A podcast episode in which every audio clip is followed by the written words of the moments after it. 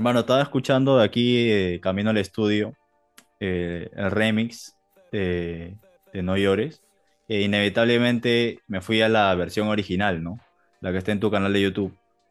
Y ya ha pasado mucho tiempo de eso, pero recuerdo que la primera vez que escuché el tema le sentí como, o sea, yo no, yo no soy productor, acá hay un productor en el estudio, pero le sentí como que el, el patrón era diferente a los temas normales de, de trap.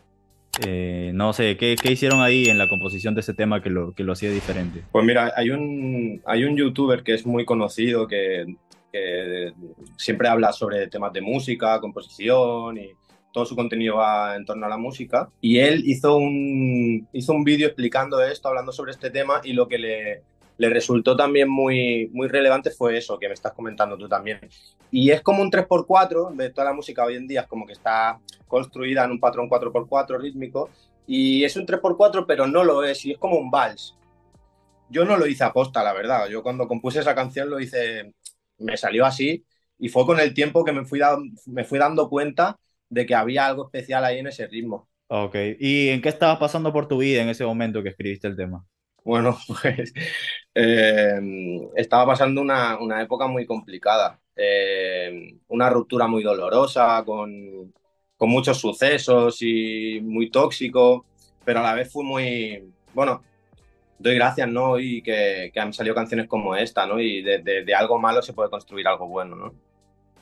Pero estaba pasando por una época muy complicada, con una pareja que tuve, eh, se convirtió en una relación muy tóxica y un fin de semana que pasó algo muy, muy doloroso, volví a casa y cuando volví a casa, pues esa canción se escribió en 30 minutos, o sea, tal cual, se produjo el beat y, y, y la letra y la grabación de la voz se hizo en media hora. Genial, hermano. Eh, bueno, no genial lo que te pasó, pero genial la canción. Dime algo, yo he visto unas historias de, o sea, cuando estabas en Argentina, creo, grabándole el remix. ¿Tú vas para allá? No, el, o... el videoclip se grabó aquí se vino aquí Duki y lo grabamos aquí en Barcelona. Ah, ¿tú nunca has estado en Argentina? No, todavía no tengo ah. el gusto. Ah, ok, ok. Entonces él vino para acá de tour. ¿Y cómo es que lo conoces? Pues resulta que por lo que me dijo él, él me escuchaba antes de que empezara a hacer su propia música y tal, que él era más chaval, nos llevamos unos años y, y por lo que me dijo, él me escuchaba, había escuchado mi música, me seguía y tal, y cuando resulta que un día le, le volvió a aparecer el No me llores, que resulta que era una de las canciones favoritas de él. Y volvió a acordarse de mí y ya estaba él en un momento sacando su música y tal. Y fue ahí cuando subió una historia, me escribió por, por Instagram y empezamos a hablar. ¿De qué año estamos hablando? ¿2018? 17, 18 sería, sí. Por 18 salió el tema y el tema salió un tiempo después. Vale, entonces. O sea, sí, sería 17. Él te escribe por Instagram, comienzan a conectar ahí y quién le propone a quién hacer el remix. Claro, ya, ya te digo, o sea, él, me, él, sube una historia etiquetándome y con el tema de fondo, con mi canción de fondo, con No me llores. Y cuando empezamos a hablar me lo pidió, me dijo, oye, me encantaría hacer el remix de, de este tema, tal, le tengo mucho aprecio a este, a este tema. Y nada, yo pues encantadísimo. Va, ¿y por qué es que no sale en tu canal el, el remix? Pues es algo que lo hablamos, o sea, fue en plan de qué hacemos, lo subimos a mi canal, al tuyo, tal, decidimos que subirlo al suyo porque el suyo tenía, tenía ya una reper cierta repercusión y creíamos que era mejor para la canción. Sí, muy buena decisión, hermano, porque está con más de 100 millones ahí. Sí, bueno, hay gente que me dice que es muy buena decisión, otras personas me dicen, hostia, yo creo que tuviese convenio más, pero bueno, es que al final es algo que tampoco sabes muy bien cómo lo que puede suceder, ¿no? A lo mejor hubiésemos, lo hubiésemos subido a mi canal y hubiese sido lo mismo, no sabemos, ¿no? Cómo, cómo podría haber. Y entonces, para ir a lo seguro, decidimos subirla a su canal. ¿Y por qué crees que el tema le gusta tanto al, a la gente? O sea, a los, a los, a los argentinos sobre todo, ¿no? Que les encanta. Bueno, yo creo que, que es porque es muy real, ¿sabes? Cuando, al final cuando, cuando estás transmitiendo algo que has vivido, que sientes de verdad, que, que, que realmente lo estás pasando de verdad, creo que queda impregnado ¿no? en la obra y, y eso es lo que la, el público luego recibe ¿no? y, y conecta con ello. Y claro, al ser una canción tan profunda y tan real, porque es que estaba. Yo no soy una persona que, que haga música, podría, ¿no? Y, me parece genial, tiene que haber de todo, pero no intento como que la música que haga siempre tenga algo que ver conmigo de verdad, ¿no? O sea, que haya, que haya una historia detrás, que haya un sentimiento detrás, hace que, por esto, ¿no? Por esto mismo que te digo, porque creo que es ahí donde realmente conecta al público y donde una persona pues, puede conectar contigo de una manera íntima, ¿no? Que creo que, que es ahí donde se fideliza más al, al, oyente. Y ese tema, o sea, cuando sale, ¿se va viral al toque o es como que pasan los meses y empieza a despegar así poco a poco? No, se fue viral, sí. Yo creo que de, de hecho había mucha gente esperándolo a través solo de las historias que, que fuimos subiendo. Y luego de que ya tú mismo dices, empiezan a llegar esos números, ¿alguien te contacta como para firmarte o te hacen ofertas de... O sea, de, o sea en plan, si, si, te refieres a multinacionales o sí. este tipo de cosas, no, no me llegaron ofertas de ese tipo, me llegaron otro tipo de ofertas, distribución, eh, otros artistas que querían colaborar, ¿no? Pues en ese momento, pues, pues estaba hablando mucho de mí y eso pues siempre, siempre hace muchas conexiones. Pero así, como sellos y tal, multinacionales, no, no, no recibí ninguna oferta, ¿no? ¿La llegaron a cantar en vivo en algún show o, o, hasta ahora no? Yo sí, yo sí, yo la he cantado. Yo sí, él no lo sé si, si ha llegado a cantarla en algún show. ¿Y volverías a colaborar con él ahora ya para tu canal? Claro, por supuesto, claro que sí. Claro que sí. ¿Sigue el contacto ahí o está como que espaciado? Bueno, ya, él está en, en, otro nivel y está muy ajetreado también. Yo estoy haciendo como algo más con rock, fusionando géneros un poco más alternativos. Él es muy mainstream ahora mismo, está en esa ola, entonces también hay que encontrar esa, ese punto de simbiosis, ¿no? Pero yo estoy abierto a colaborar con todo el mundo, con, con, quien pueda conectar y podamos crear algo bonito, o sea... ¿Tiene un nombre eso, eso que haces? Porque como tú me dices, estás mezclando trap y rock. Eh, ¿Tiene algún nombre específico o eres como que el que está creando? Sí, sobre todo, sobre todo fusionamos rock con trap, que es como lo más pero no solo eso, ¿no? A lo mejor puedes escuchar sonidos como rumba, como reggaetón, incluso reggae, no sé. Puedes encontrar, es lo que me gusta, ¿no? Me apasiona como esa fusión y, y investigar en esos sonidos. Al final le pusimos como trap and roll eh, por esa movida de, del rock and roll y de fusionar el trap con el rock. Y, y, pero bueno, fue algo que surgió muy natural, muy natural y que fue cobrando sentido, ¿sabes? No fue algo como que dijimos, vamos a poner esta etiqueta para hacer esto, ¿sabes? Sino fue muy orgánico. Claro. ¿Y tienes influencias? Influencias, o sea, no, no sé, americanas, de alguien que haya hecho eso antes, o eres como el primero? Yo, a ver, yo he escuchado, he escuchado cosas, o sea, y de hecho yo he escuchado la época del nu metal, eh, que empezaron a poner eh, vocalistas que rapeaban, DJs haciendo scratch, me parece lo mismo en verdad, ¿no? O sea, me parece como fusionar el hip hop con, con el rock o con el metal. Al final es un poco igual, yo no he inventado nada, ¿no? Es que al final hoy en día, en, en, este siglo en el que estamos, la mezcla, o sea, la, música eh, bebe de, todos los géneros, ¿no? Y hay como un, todo el mundo está fusionando cosas, aparte con, con todo el, tema de, que sea tan global todo. Eh, hay muchas. hay un montón de culturas que se, que se juntan, que se fusionan. Eh, muchos inmigrantes que vienen, que van a otros países, que conoces, que. Y entonces yo creo que en este siglo la riqueza es esa, ¿no? Es la fusión, que me parece que, y también creo que el público está mucho más abierto que antiguamente, porque yo vengo del hip hop más cerrado, hace 15 años atrás, eh, era impensable lo que está sucediendo ahora en el que se pueda fusionar todo tipo de géneros, ¿no? Y que a nadie, bueno, a nadie, o a la mayoría no se alarme, ¿sabes? ¿Cuáles son tus inicios del hip hop, en realidad? Sí, o sea, yo al principio, principio cuando era muy pequeñito, yo empecé tocando la batería y la y percusión y eso por mi papá, porque él también era batería y también tenía bandas y tal. Entonces yo empecé tocando la batería. Fue a partir de los 14 o así que, mm, que descubrí el hip hop. Y yo vivía en un pueblo muy pequeñito, no, no había casi chavales, o sea, había muy pocas personas, entonces los que éramos éramos cuatro. Entonces formar una banda ahí era imposible, ¿sabes? El único que quería formar una banda en ese caso era yo, ¿no? Entonces no, no conocía músicos y para mí el hip hop fue una manera de, de hacerlo yo desde mi cuarto, con un ordenador, eh, con muy poco material, con muy poco conocimiento, ¿no? Y ya podía crear mis propias canciones, que era mi mayor ambición, ¿no? Como esa parte creativa. ¿Y en qué momento ya te lo tomas en serio, así como carrera? Hostia, no sé si nunca me lo tomé como muy en serio, aunque en la época del hip hop que tenía un grupo y sacamos un par de discos, estuvimos girando, pero éramos tan chavales que ni siquiera estábamos planteándonos si esto era en serio, ni siquiera pensábamos en ganar dinero, o sea, era en plan, estoy con mis amigos haciendo lo que nos gusta, ¿no? Fue posterior cuando empecé mi carrera en solitario, cuando poquito a poco fui como entendiendo que era mi propósito, ¿no? Que, ¿no? que no era algo que yo, porque veía como otros de mis compañeros o amigos, pues iban dejando la música, iban dejando de rapear, iban dejando de producir, iban dejando de tocar, tal. Y yo veía que siempre, siempre he continuado, ¿no? Pese a, a, todas las adversidades que, que pueden haber en, durante la carrera de un artista, es como que, que, es una forma de vida para mí, ¿no? Entonces, algo más que un trabajo, que algo que, una obligación, para mí es mi, va innato, es como que lo veo muy natural, el hecho de hacer música, el hecho de estar hablando contigo aquí o el hecho de tener que ir a un concierto, o sea, para mí es como lo que quiero hacer, entonces no me parece nada, ¿sabes? Como un trabajo, ¿sabes? ¿De qué parte de España eres? Yo soy de Cataluña, de Barcelona. Ahí en Cataluña, eh, ¿alguna anécdota curiosa, algo que te haya pasado con un fanático? que nos puedas contar algo random, algo gracioso o no sé, peligroso. Tengo como 33 años y claro, han pasado muchas, pero yo me acuerdo en aquella época del hip hop y eso, que todo era muy radical, en la que mm, teníamos que salir de los festivales y siempre había alguno que no le caías muy bien porque tú eres más real o tú eres menos real o no, todas estas historias y siempre teníamos que andar en peleas y historias así de chavales por, por, ese tipo de cosas, ¿no? Ah, o sea, se peleaban entre los grupos de hip hop. Sí, entre raperos que son reales, raperos que no son reales, raperos que son, eh, por así decírtelo, de barrio, raperos que son el otro hardcore, o sea, etiquetas. O sea, era como todo, dentro del, de los mismos raperos había un fraccionamiento muy absurdo, muy absurdo,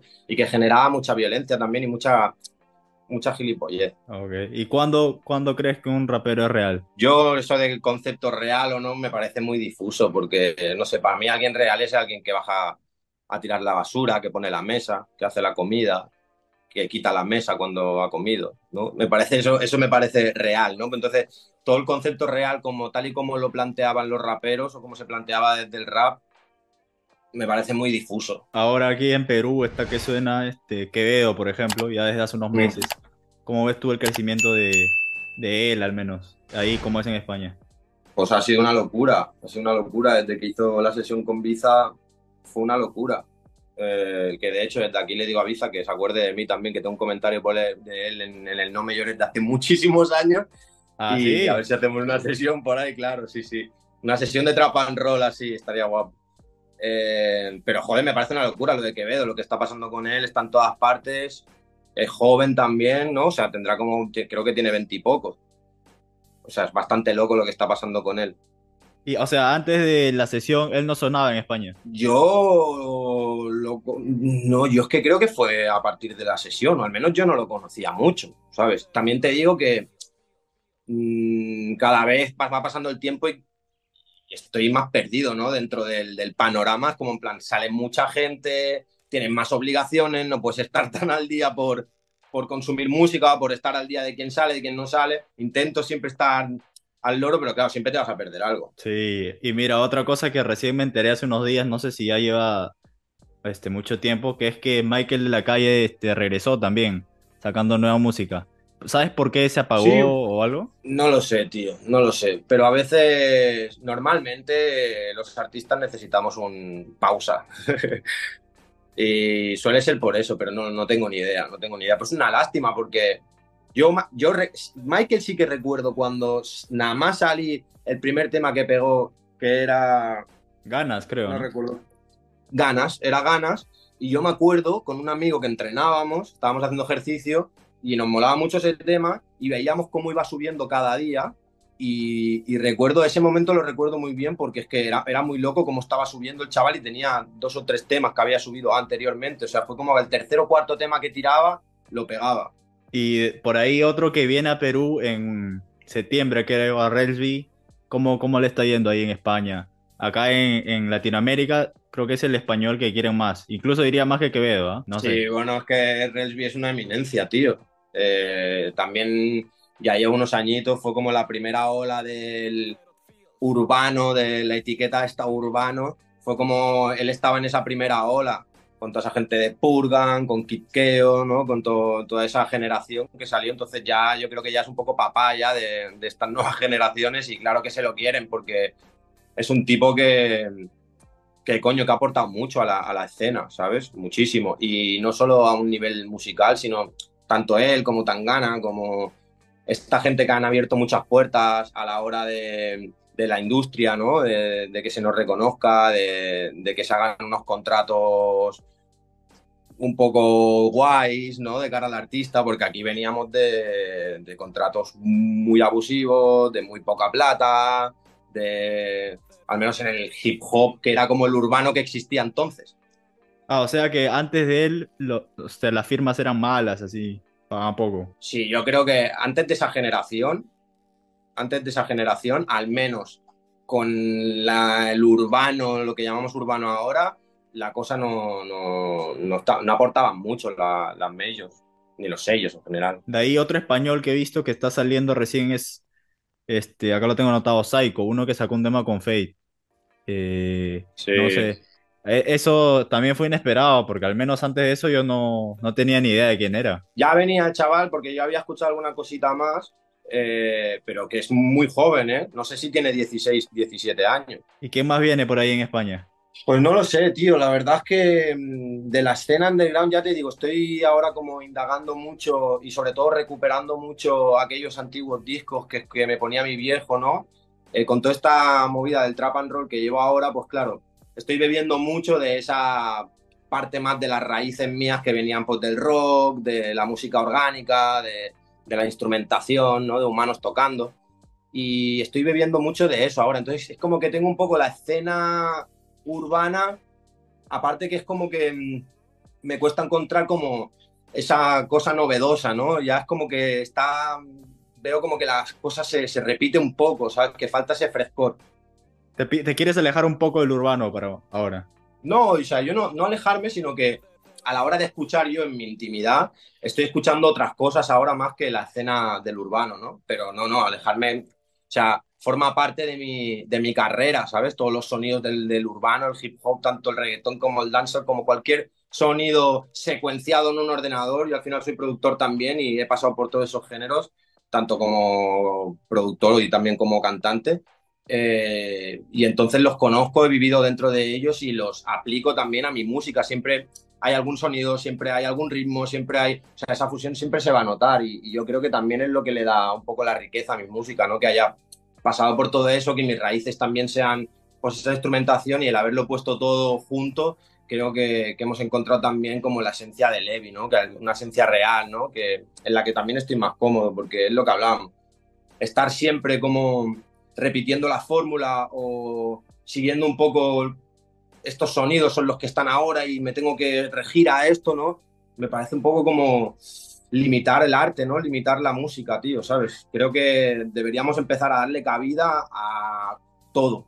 Eh, sacaste un EP, un álbum un pequeño eh, que se llama Para mis niños índigo. Háblame de, del título.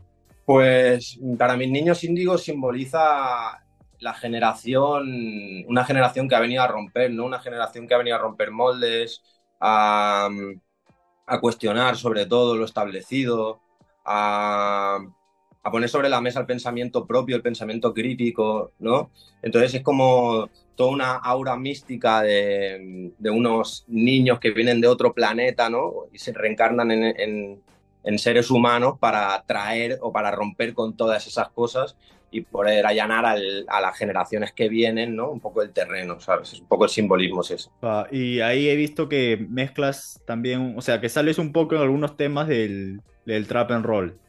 Eh, ¿Querías que sea solo, o sea, mezclar géneros o qué? No, ya te digo, o sea, trap and roll, aunque sea muy claro el nombre y sea trap y rock, eh, para el concepto, para, para mi música, no, no, simboliza trap y rock, sino que simboliza la fusión de, de, muchos géneros, ¿no? Simboliza la fusión de, lo, los géneros más clásicos con los géneros más nuevos, ¿no? Y por eso puedes ver en temas como La calle está vacía, que puedes escuchar rumba, reggaetón y puedes escuchar rock también en el mismo tema, ¿no? Y, y hay esos, esas fusiones, porque al final yo soy español, yo, criado, yo me he criado también escuchando flamenco, rumba, al final yo escucho de todo me gusta la música en general, ¿no? Y trato de valorarla toda. Entonces eso se, se, se ve en mi música y tenía muchas ganas también de, de, encontrar ese, ese ambiente donde me sienta más cómodo a la hora de crear, ¿no? Y que no me sienta como, por lo que hablábamos, limitado. ¿Qué más viene para ti ahora que, que ya sacaste este EP, luego que viene. Pues ahora vamos a hacer el concierto de presentación, a ver si seguimos tocando por ahí, mientras vamos preparando el siguiente que ya está creado, digamos, los temas están compuestos. Estamos en, ahora mismo en la etapa de, de grabación y mezcla, la última falta poquito por grabar y ya entramos en mezcla y a preparar ese siguiente EP. O sea, al final es lo que te digo, mi forma de vivir. O sea, siempre cuando termino una cosa, pues voy a la siguiente y seguimos caminando. Genial. ¿Hay alguna colaboración con un español que te gustaría tener para, para tu canal que no se haya dado todavía? Ah, mi, colaboración soñada es con un artista que se llama Robe, no sé si lo conoces, es de Extremo Duro. Es una banda de rock mítica en, en mi país. Y esa sería como mi colaboración soñada, ¿no? Como la colaboración que te gustaría desde chaval. Eh, por ahí me han dicho que has estado escuchando a algunos peruanos, ya hay varios peruanos que sacan temas y están en tendencias en Spotify, YouTube. Eh, a ver, dime, no sé, ¿quién te vacila? ¿Quién, ¿Quién te interesa por ahí? Pues he estado escuchando varias playlists por ahí que me han estado pasando y hay un grupo que me pareció muy fresco, que es Santa Madero, que me pareció muy guay el, el, proyecto que tienen y, su, y, su, y su propuesta porque me parece muy fresco lo que te contaba antes, que estoy en búsqueda de esa frescura, ¿no? Y, y de cosas que realmente me llamen la atención más allá de lo que ya sabemos y ya escuchamos, ¿no? Que, que creo que también hay mucho, mucho valor ahí que se pierde, ¿no? Ok. Eh, si bien ellos no son tan urbanos, creo, ¿no? O sea, te irías más con ellos para hacer algo alternativo por ahí. Sí, ya te digo, o sea, creo que, que en la fusión es donde realmente está esa pasión que tengo, ¿no? Y donde me siento cómodo y, y ahora como que me apetece mucho colaborar con, con, artistas distintos, que no, porque llevo muchos años así en el urbano, ¿no? Y, y, y ahora necesito un poco esa frescura de otra, otra, otros géneros, otros ritmos, otros sonidos, otras personas como a que me aporten otras cosas distintas para poder seguir creciendo, ¿no? Es como que al final es una máquina que tienes que ir alimentando de alguna forma y esa creatividad también hay que alimentarla, ¿no? Claro, hermano. Por ahí también eh, el, el, EP hay un sencillo que es Va por, por nosotros. Eh, si es sencillo, claro. ¿Cuál es como que la, lo que querías transmitir con ese tema? Pues es una dedicatoria a todas las personas, tanto para bien como para mal, ¿no? Los que me quieren bien y los que me quieren mal, ¿no? Aparte de que también es un poco, eh, es un canto a la libertad, a, la amistad, al perdón, a perdonar a esas personas que no te quieren bien, ¿no? Entonces va para todas esas personas pues que en algún momento o que en este momento pues aportan, ya sea para bien o para mal, en, en, mi aprendizaje que al final, o en mi vida, que al final siempre es para bien, ¿no? ¿Tú tienes haters por ahí o, o no? He tenido mis épocas y siempre hay alguno que pasa por ahí. Y en la época del hip hop sí que me acuerdo que había mucho, mucho hate y eso. Todo el mundo sufre hate, ¿no? Lo que pasa es que cuando lo sufres te crees que eres el único que lo sufre. Pero la realidad es que cuando también creces y lo ves un poco desde otra perspectiva, te das cuenta de que todo el mundo que, que, que genera contenido recibe hate, ¿sabes? Estoy seguro que vosotros también tenéis algún detractor en vuestro canal que, que está por ahí siempre. Entonces, yo creo que, y también yo creo que es muy buena señal cuando pasa eso. Cuando pasa eso es muy buena señal, porque creo que es un umbral. Cuando empiezan a haber personas que te empiezan a criticar, has pasado ese umbral entre que ya, ya, ya estás siendo conocido, ¿sabes? Ya no es que tengas un nicho pequeño de público, sino que ya ese público se está expandiendo, porque ya está llegando a las personas que, que les da rabia, ¿sabes lo que te digo? Sí, sí, entiendo. Entonces tú le das amor a, a los haters. Claro que sí, ¿qué les voy a dar? O sea, pero es que yo creo que el amor hay que, hay que repartirlo, hay que irradiarlo. Hay que irradiarlo, porque también lo aleja, es, aleja a los haters. Cuando, o sea, cuando es como la luz, ¿no? Cuando tú brillas, pues esa oscuridad de, de, se desvanece, ¿no? Pues es lo mismo. Genial, hermano. Ahí mándale un saludo a los seguidores de Métrica Latina que te están viendo y invítalos a Oye, escuchar pues el un tema. saludito, un saludito para Métrica Latina, para todos los seguidores de Métrica Latina de parte de Levi. Os mando a escuchar mi música, familia. Nos vemos, gente.